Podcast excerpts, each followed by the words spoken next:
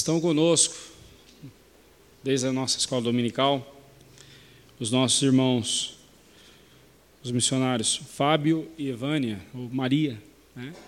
Maria e Evânia, que são os missionários que a nossa igreja tem participado na, no desafio missionário que eles lançam para a Igreja de Cristo, na evangelização dos chineses. Então, eles estiveram falando na escola dominical. Né, quem não veio perdeu. Foi um momento muito enriquecedor, muito abençoador para o nosso coração. E agora, então, eu passo a palavra ao nosso irmão Fábio, que nos trará a mensagem do Senhor nessa noite. Deus o abençoe e use. Graça e paz, meus irmãos. Vamos abrir a palavra de Deus no livro do profeta Zacarias, capítulo 8. Livro do profeta Zacarias, capítulo 8, versículos de número 20 ao versículo de número 23. Zacarias 8, versículo 20 ao 23. Assim diz a palavra do Senhor. Assim diz o Senhor dos Exércitos: Ainda sucederá que virão povos e habitantes de muitas, muitas cidades, e os habitantes de uma cidade irão a outra, dizendo: Vamos depressa suplicar o favor do Senhor e buscar ao Senhor dos Exércitos. Eu também irei virão muitos povos e poderosas nações buscar em Jerusalém o Senhor dos exércitos e suplicar o favor do Senhor. Assim diz o Senhor dos exércitos: naquele dia sucederá que pegarão dez homens de todas as línguas das nações, pegarão sim na orla da veste de um judeu e lhe dirão: Iremos convosco, porque temos ouvido que Deus está convosco. Vamos orar? Pai bendito, nós te damos graças, porque tu és um Deus de aliança, tu és o Deus que desde o Antigo Testamento, desde a criação, criaste uma, uma aliança com o homem, primeiro na figura de Adão e assim outros que vieram. E nós, agora, em Cristo Jesus, salvos pela fé, estamos aqui cultuando que esta palavra, que este culto seja sempre para adoração do teu santo e eterno nome. Em nome de Jesus oramos e agradecemos. Amém. Irmãos, eu tenho algo a contar a vocês a respeito dos meus primeiros meses de conversão. Eu acreditava piamente que quando os judeus, no período de Jesus Cristo, quando Jesus e seus apóstolos estavam aqui ensinando, que quando os judeus rejeitaram a Cristo, o crucificaram, que ainda nas primeiras passagens de Cristo na, no seu ministério terreno como o nosso Messias, que ele diz para pregar o Evangelho e anuncie, e muitos rejeitaram. Eu pensava assim: nossa, graças a Deus que os judeus rejeitaram as mensagens de Cristo porque é depois que os judeus rejeitaram a mensagem de Cristo, ele diz: pregue a todos. E ele explica até numa parábola, né, que foi convidado para a festa e não foram os convidados. E ele disse: agora vai pelos becos, pelas ruas e chama os mendigos.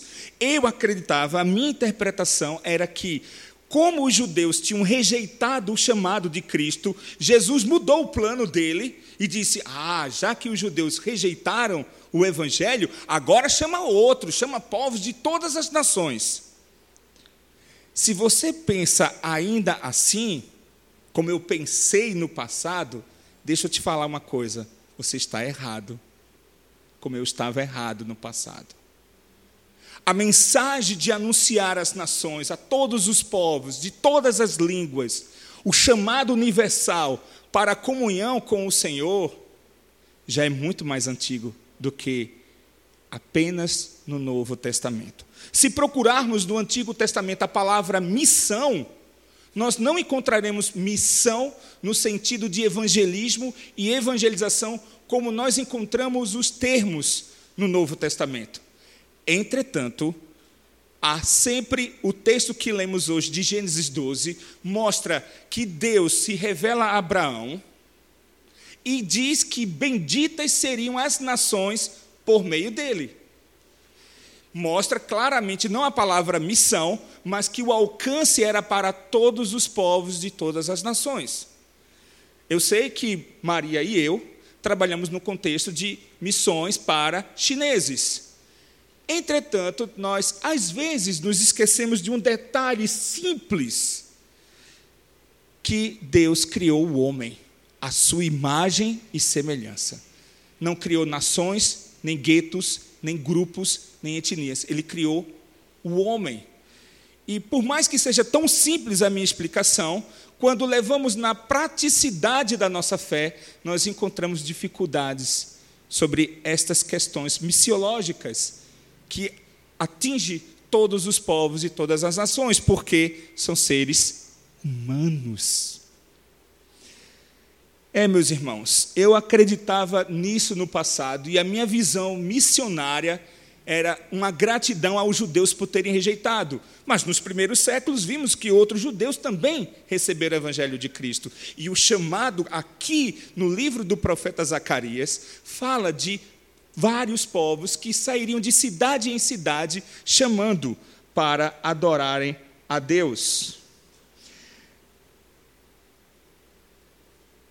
E Zacarias ele usa uma expressão que é muito forte e muito marcante, tanto no hebraico como na tradução da língua portuguesa. Eu sei que passamos por lutas, dificuldades, tribulações, isso é natural, o próprio Senhor Jesus Cristo, reforçando tudo aquilo que havia sido dito pelos profetas antes dele, que sofreríamos aflições, mas ele tinha vencido o mundo. Zacarias usa uma expressão que é muito forte, que é Deus está convosco. Você consegue aplicar na sua vida, no seu dia a dia, a expressão Deus está convosco? Porque geralmente estamos prestes a, a cair em prantos e desespero quando as coisas não estão bem, ou não estão bem, melhor português dizendo.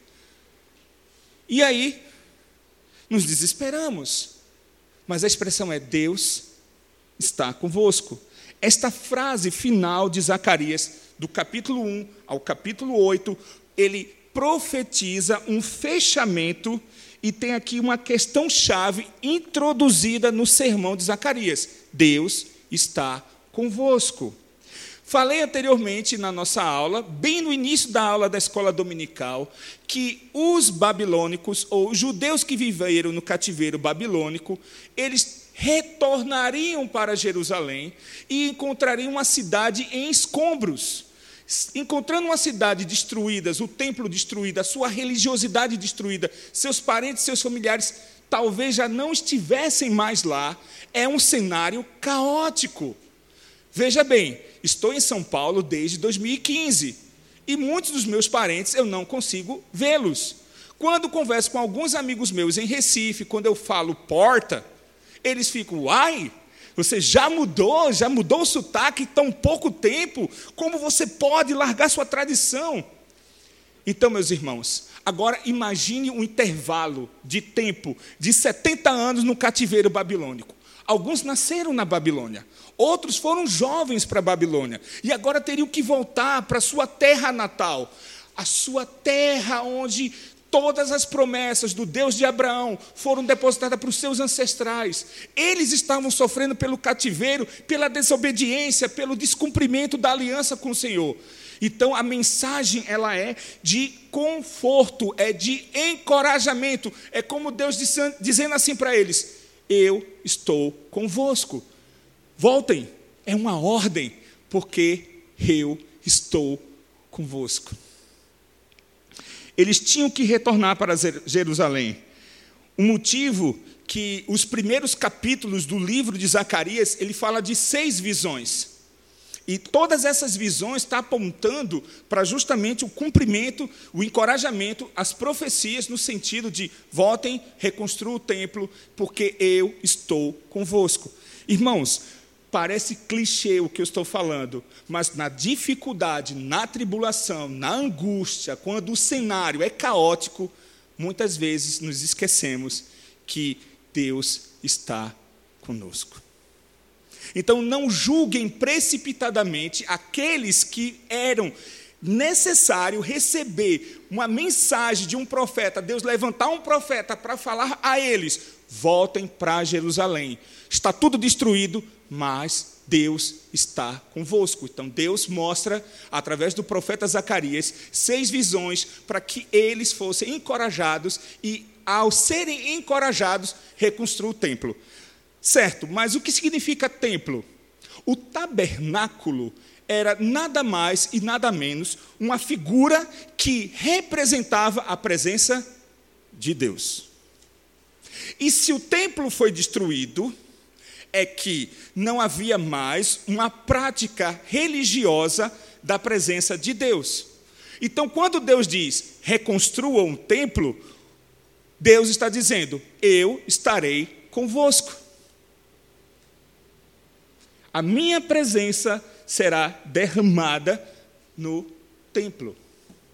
Tudo é uma figura de linguagem para mostrar que aquele viria e habitaria em templos, não mais construído por mãos humanas, que é o derramamento do Espírito Santo.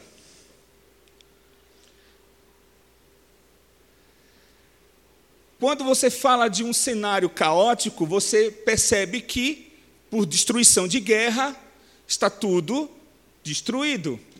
Então, não há povo próspero. A prosperidade de Jerusalém será realizada por causa de um trabalho, porque eles voltariam para Jerusalém, eles reconstruiriam o templo, falta recursos, mas Deus diz: Eu irei sustentá-los. Então, este trabalho de edificação e de reedificação de toda a cidade e do templo, mas o foco é o templo, mesmo que haja a prosperidade em Jerusalém, ainda assim é trabalho de Deus. O primeiro oráculo deste capítulo 8, do versículo 20 ao 22, reflete uma forte tradição no movimento profético em que as nações elas são atraídas a Jerusalém para buscar o Senhor, como também é registrado no livro do profeta Miqueias, e se voltássemos algumas páginas do capítulo 2, versículo 2 ao 4, fala justamente que todas essas nações seriam atraídas para conhecer este Deus. Então, essas pessoas não são identificadas como parte da comunidade judaica, embora usem o nome da aliança de Deus, Yahvé. O segundo destaque da comunidade judaica que volta do exílio, como eu expliquei. Então, não sabemos como essas pessoas é, ouviram falar do Senhor, mas elas não são apenas atraídas pela presença dele em Jerusalém, mas também imploram a outros que as acompanhem. Percebam que a visão missionária, a expansão missionária, para que outros povos e outras nações não começa no Novo Testamento. Estudando Zacarias, eu fui realmente impactado com esta situação.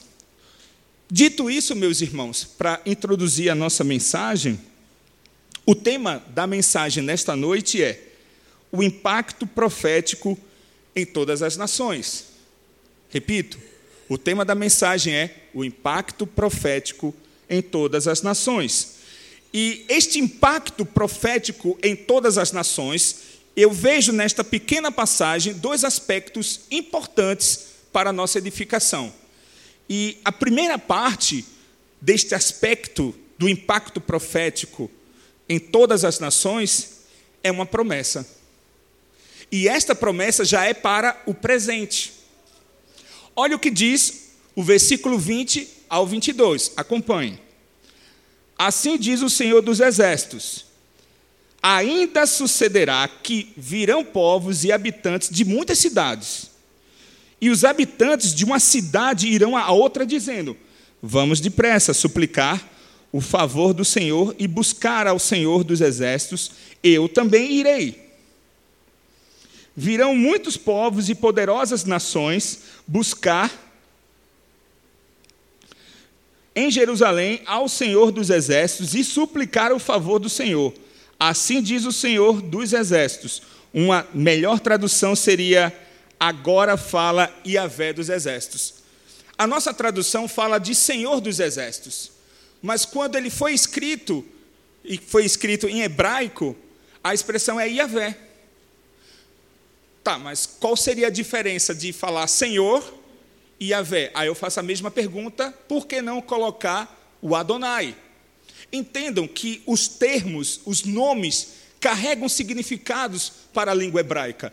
Quando o escritor do livro do profeta Zacarias, ele escolhe, ele poderia colocar Adonai, ele poderia colocar Senhor, mas ele coloca Yahvé, o que significa? Significa que esse chamado, que esta palavra, que este anúncio, quem dá a eles é o Yahvé, é o Deus da aliança, é o Deus da promessa, é o Deus que se revelou para o seu povo, é o Deus que entregou a lei para o seu povo, é o Deus que tirou o seu povo do seu cativeiro. Então, carrega um grande significado e o autor não coloca a palavra Yahvé à toa, porque ele chama a atenção da sua audiência que este oráculo mesmo sendo de um homem inspirado por Deus, mas ele usa o termo Yahvé. Olha, quem está falando agora é o Yahvé, é o Todo-Poderoso, é o Deus da aliança.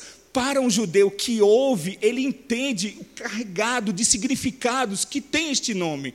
É o Yahvé, é o Deus da aliança, é o Deus, como eu falei, é o Deus pactual, é o Deus que criou uma aliança com seu povo. Então, tem realmente um peso essa palavra. Então, esse aspecto da aliança, a aliança que Deus faz com o seu povo e ele cumpre com os termos, se torna central. Então, qual é a mensagem? É centralizada na promessa de Deus. Ela é centralizada que Deus, o Yahvé, o Deus da aliança, está à frente desta grande empreitada de reconstrução de templo, de voltarem às suas terras e que ele estaria com eles.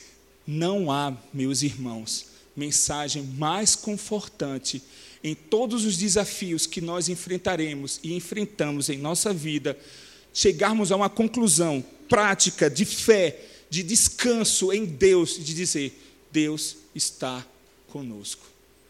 Não quero trazer uma mensagem triunfalista para a prosperidade e vencer as dificuldades, porque nós vamos perceber que todo esse pacto que Yahvé chama o seu povo para a aliança também traz responsabilidades.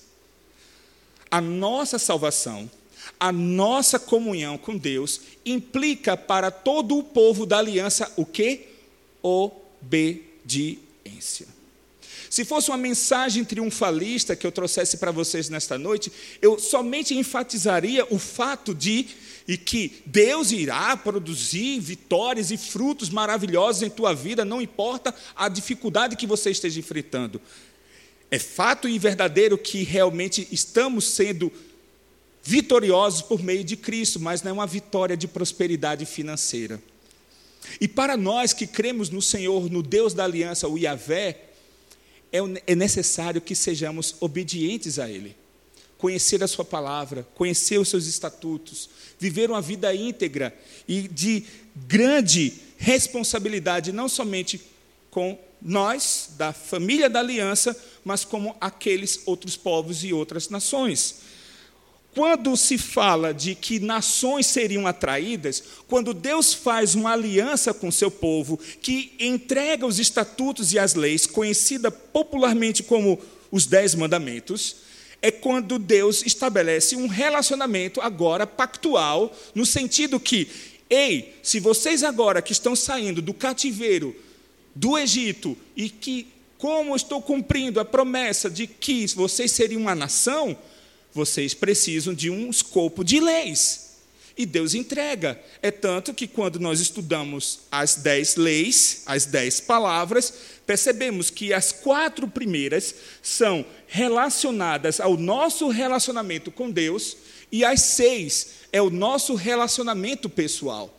Isso significa que a lei de Deus, além de mostrar e revelar sua santidade, mostra que esta lei, ela é uma lei relacional. É uma lei de relacionamento. Ou seja, todos que foram chamados para fazerem parte da aliança com Deus recebem os estatutos e agora têm que viver em obediência. Esta nação que receberia o nome, o Senhor dos Exércitos, que é o Deus dos judeus, ela tem um grande peso espiritual, porque ela seria o referencial para todas as outras nações. Por isso que quando lemos o Antigo Testamento, quando o povo de Israel quebra a aliança, eles são punidos de forma tão severa. Notem que eles passaram 70 anos de cativeiro no Egito. Antes passaram mais de 400 anos de cativeiro e escravidão, não cativeiro, mas de escravidão no Egito. Tudo isso é para mostrar que este Deus é um Deus de aliança, é um Deus que promete e que ele está anunciando a glória maior futura. Aquele que cumpriria com todas as leis, que cumpriria com todo o mandamento. Notem que esse tipo de comportamento nacional, que era o povo de Deus, deveria ter uma vida santa e irrepreensível entre todos os povos. E permita-me falar um pouco no sentido de obras, não falando somente da boa obra, mas todos nós que cremos no Senhor, no Deus da aliança, e cumprimos a sua lei, estamos também nos relacionando entre irmãos e com a nossa sociedade. E é difícil desvincular a nossa fé com a nossa responsabilidade social. Não estou enfatizando uma obra social. O que eu estou dizendo é que quando o cristão que conhece a Cristo e conhece a aliança no Senhor, como foi entregue as leis, as, os órfãos, as viúvas, não julgar com corrupção, e se alguém me acompanha nas redes sociais, eu gosto muito de falar sobre política. E às vezes parece-me um tabu falar sobre política no meio cristão, como se estivéssemos promovendo grupo A ou grupo B. E na verdade o que nós estamos querendo é uma política séria, uma política justa, uma política honesta e que tal política ela seja o mínimo de influência de corrupção. Israel, quando foi para o cativeiro babilônico, ela chegou a uma ascensão de corrupção a ponto de ser levada para cativeiro.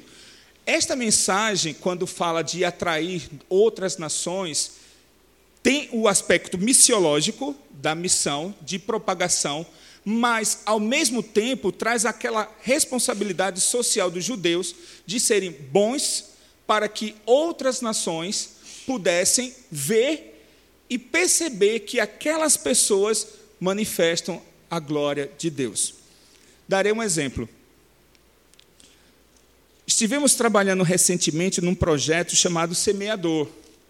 O nosso projeto, a ênfase dele não era de trazer novos membros para a igreja do Senhor Jesus Cristo. Era que através de tudo que temos, que nós entendemos como cristãos, que tudo que temos é Deus, o Senhor, que nos dá o emprego, a saúde, a nossa moradia, as nossas dificuldades, as nossas enfermidades, no sentido que Ele que está soberanamente governando todas as coisas, mas o propósito do projeto é que, através de tudo aquilo que Deus nos dá, o talento, a capacidade, a engenhosidade, de servir aquela comunidade local com aulas de reforço escolar. Desde o início, desde o nascedouro do projeto, sempre falamos e ensinamos que o projeto não tem nenhum objetivo de trazer novos membros para a igreja, mas através da nossa boa e, boa e generosa ação de suprir as necessidades daquela comunidade através da educação. Algum tempo se passou e as pessoas pensaram: ainda não tem novos membros na igreja. E eu, com toda paciência e calma, disse: mas nunca foi desde o início para trazer novos membros. Ah, Fábio, mas então você está fazendo missão integral. Não não é uma questão de missão integral. É que eu entendo que eu, como um professor, e eu estou inserido num bairro, e eu sei que tem crianças que não sabem ler e escrever. Eu, como um filho de Deus, eu entendo, dentro das minhas possibilidades, encontrar uma maneira, mesmo que seja em oração, mesmo que seja por um momento, dizer: Senhor, já que tu me deste a capacidade de ensinar, que eu possa ensinar este jovem, essas crianças, e que elas tenham uma, uma educação e que elas possam realmente aprender. E se o Senhor for mais misericordioso ainda, quem sabe salvá-la. Não fugir do assunto, meus irmãos. A nação de Israel é este tipo de modelo que Deus estava preparando para eles. Um povo santo chamado para uma aliança santa, vivendo em santidade em comunhão com Deus.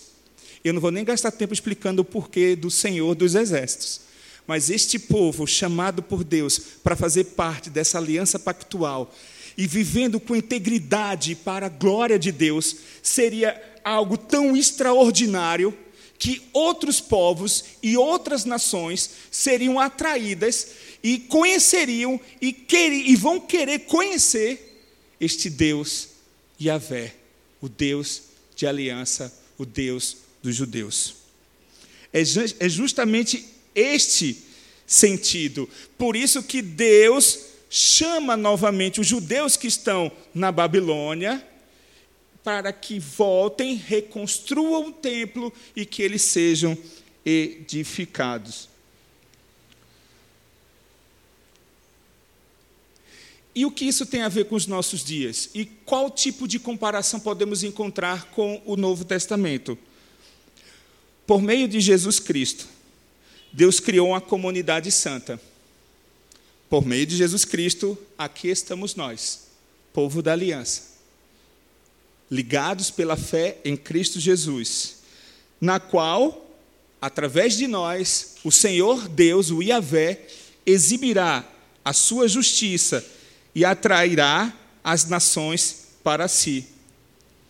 Este é o intuito do nosso projeto de, se for a vontade de Deus, de irmos à China, de trabalhar, seja na escola, na faculdade, ou na escola de inglês, quem esteve aqui, da nossa irmã, a missionária Cristina, de trabalhar com aquelas crianças ensinando que já há uma, que já há uma comunidade cristã de trabalhar com eles e através da nossa generosidade, da nossa, do nosso amor em Cristo Jesus, que eles na China sejam impactados no sentido de conhecer o amor de Cristo Jesus.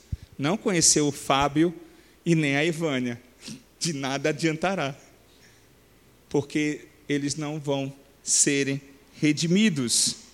Zacarias, ele chama a sua geração, bem como a comunidade cristã, de uma vida de pureza.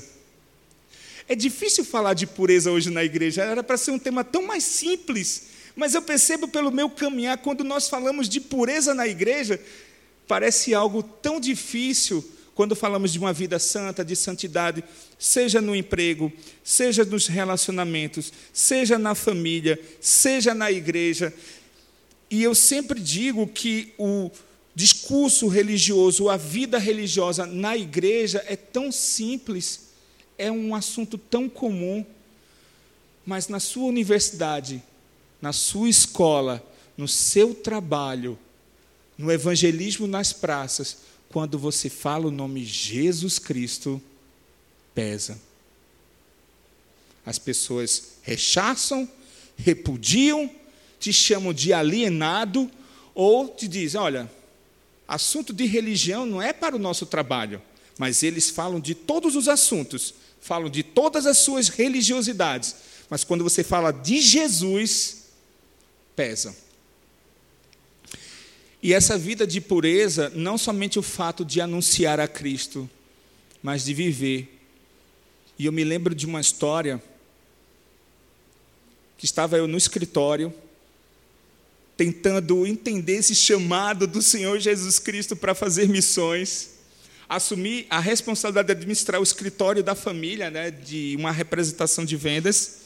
Na minha primeira semana, veio um rapaz da companhia de fornecimento de energia elétrica, chamada CELP, que é a companhia de Pernambuco, e diz assim: Olha, viemos porque há contas em atraso e viemos para cortar a energia. Eu disse, moço, não faz isso. Eu estou assumindo a administração do escritório agora, mas eu tenho dinheiro aqui. Quais são as contas? Porque eu não sabia que estava alguma conta em pendência. Eu comecei essa semana. E ele diz: Mas viemos para cortar a energia. Por favor, não faz isso. Eu vou pagar agora e trago o comprovante para você. Eu estou agora digitando vendas e vai parar tudo o sistema e eu não vou conseguir entregar toda a minha produção. E ele diz: Olha, se você ajudar no almoço, eu não corto. Novo convertido, meus irmãos. Aí eu.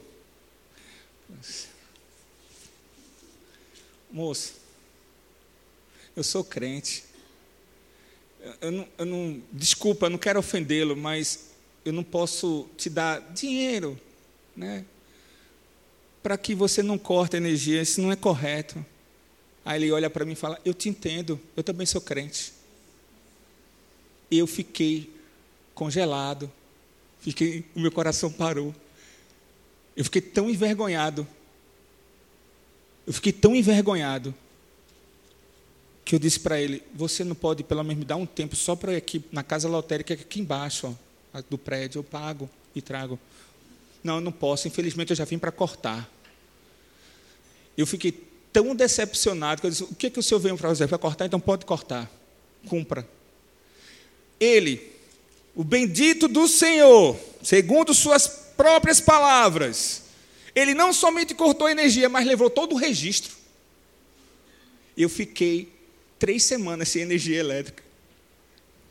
São essas questões que nós somos testados diariamente a manter a nossa integridade, a nossa santidade diante das dificuldades e adversidades da vida. São provações diárias que nós temos para viver uma vida santa. E eu concluo essa primeira parte dizendo: sabemos que viver uma vida de pureza não é fácil, mas temos tantos irmãos que fazem tanta questão de serem impuros, basta dar uma olhada no Instagram, irmãos. Eu fico até com vergonha de dizer que aquela moça ou aquele moço são meus irmãos. Porque a lascívia está bem escancarada. Bem escancarada. Então, meus irmãos, precisamos adotar uma visão de santidade e que essa visão de santidade não seja apenas nos arraiais da igreja, que esta visão de santidade ela alcance o ambiente social ao qual estamos inseridos. Esta santidade não é somente virmos à igreja e cantarmos cânticos de louvores e adoração a Deus, mas a partir deste cântico que viemos aqui para cultuarmos a Deus, adorarmos a Deus, mas o nosso culto de adoração a Deus continua diariamente quando nós vivemos uma vida em santidade, porque a sociedade está nos olhando. E pior para nós, irmãos, eu não sei a tua experiência, mas pior para nós é quando falamos assim no ambiente de trabalho, aquele agente secreto. É que eu sou crente. É mesmo? Nem sabia, nem percebi. eu já conheci alguns que eu fiquei surpreso quando ele falou que era cristão. O nosso segundo ponto, e único e final, fala no versículo 23. Naquele dia, Perceba que a expressão naquele dia aponta para algo futuro. Deus diz que virão povos de muitas nações para a Jerusalém para conhecer esse Deus que estão com os judeus e que naquele dia ainda virão novos povos. Ou seja, somente com este pequeno texto quebra toda a minha teoria de novo convertido que somente a pregação do evangelho foi para os judeus. Assim diz o Senhor, versículo 23. Naquele dia sucederá que pegarão dez homens de todas as línguas das nações, pegarão, sim, na orla da veste de um judeu e lhe dirão: Iremos convosco, porque temos ouvido que Deus está conosco. Tenta imaginar esta cena. Tenta usar toda a tua capacidade teatral, dramática, de imaginar a cena dessa visão profética, desse chamado profético, de que essas nações, dez povos de dez línguas, isso dá uma ênfase maior do que já foi dito anteriormente, que outras cidades anunciarão. Ele é mais específico, fecha mais o ponto e enfatiza que dez línguas, nações poderosas, e que pegarão na orla do judeu, segurará na veste dele, eu irei contigo, eu irei convosco porque temos ouvido que Deus está convosco. Quando nós olhamos e conhecemos um pouco da cultura oriental, aquelas cidades, aquelas nações, elas eram nações teocráticas, que significa que o centro do poder era Deus, mas não era o Yahvé, eram outras divindades, Baal e etc. Então, quando neste período quando há essa expressão de que eles iriam e conheceriam a esse Deus, isso é um sinal de conversão. Não é somente um sinal de curiosidade, estou curioso, eu quero conhecer, me fala, porque ele poderia dizer: fala-me, eu quero ouvir mais, mas estes dos quais Deus fala aqui, naquele dia, mais à frente, carregariam, se amarrariam nas orlas de um judeu e, e querem definitivamente conhecer a esse Deus, porque sabem que Deus está convosco. O chamado para todas as nações o adorarem é registrado em outros livros. Um exemplo está no livro do profeta Isaías, que diz assim: Nos últimos dias acontecerá que o monte da casa do Senhor será estabelecido no cimo dos montes e se elevará sobre os outeiros, e para ele afluirão todos os povos. Isaías usa a expressão nos últimos dias. Vejam o trocadilho. Zacarias fala naquele dia, Isaías fala nos últimos dias, apontando para essas nações. Vejam que este movimento missiológico, ele já inicia-se desde a criação e vai até a consumação deste século que é quando o nosso Senhor voltará e realmente assim encerra-se esse ciclo que chamamos de consumação. Então, todo esse movimento de expandir, de pregar o Evangelho, de anunciar a todas as nações, e todas as nações conhecerem o Yahvé, não é nada novo. E não está somente ligado ao Novo Testamento.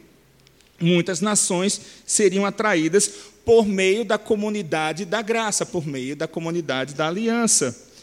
Nós é que festejamos por conhecermos a Deus todo domingo, quando estamos aqui prestando o culto de adoração a Deus, porque nós o reconhecemos. Quando Zacarias fala de número 10, não está falando de número, está falando de todo, da sua totalidade, que todos os povos e todas as nações. Está escrito 10, mas os seus significados são todos. E ele sempre irá repetir a expressão todos os povos e todas as nações. O que eu gosto dessa estrutura é que, se tanto se repete, é porque há uma ênfase, e se repete é porque é importante. Eu costumo dizer que a nossa pedagogia também foi atingida, inclusive, por ideologias. E um dos métodos de educação é o construtivismo.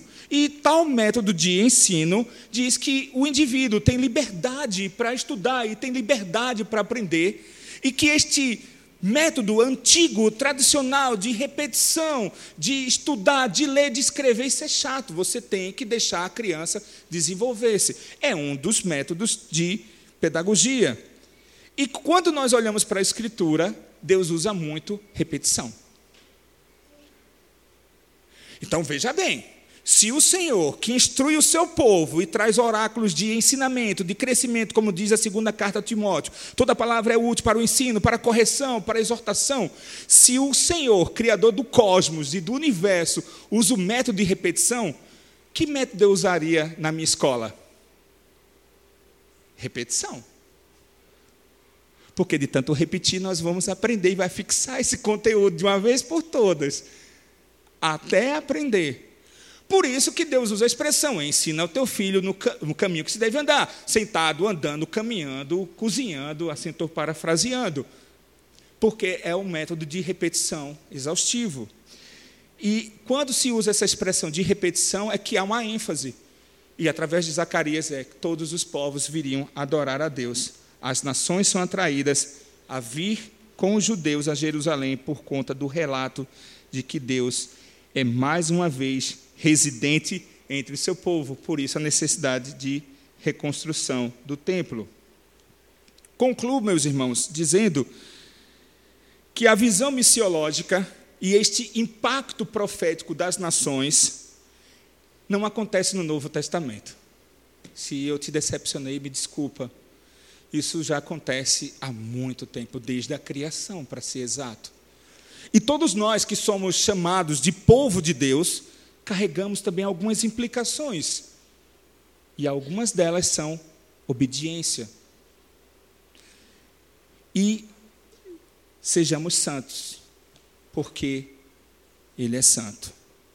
A santidade é a busca intensiva, exaustiva de comunhão com Deus e uma vida de integridade. Isso não quer dizer que sejamos perfeitos, mas que nós somos guerreiros e que nós estamos lutando diariamente com o nosso pecado e contra o nosso pecado. Lutando com o pecado e contra o nosso pecado, porque estamos buscando uma vida santa.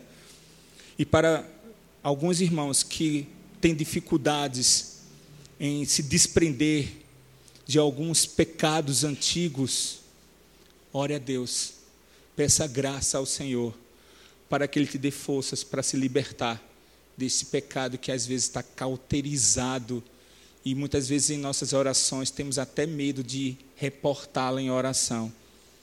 E aconselho, e a minha aplicação final. Não deixe de confessar os seus pecados. Pontue, enumere-os e fale pelo nome diante de uma oração de confissão de pecados a Deus porque o Senhor Jesus disse, através do apóstolo João, que se nós confessarmos os nossos pecados, Ele, o nosso Senhor, é fiel para perdoar. Nunca, meus irmãos, repito, nunca, mais uma vez, porque Deus usa o método de repetição, nunca tente justificar o seu pecado. Pelo contrário, se humilhe e peça perdão a Deus, porque Ele te perdoa, mas as tuas defesas com excelência de advogado do seu próprio pecado não surtirão efeito. Que Deus nos ajude a vivermos em santidade e que essa vida de santidade seja repercutida no trabalho, na escola, onde estejamos, porque nós somos missionários lá, fazemos parte do povo da aliança.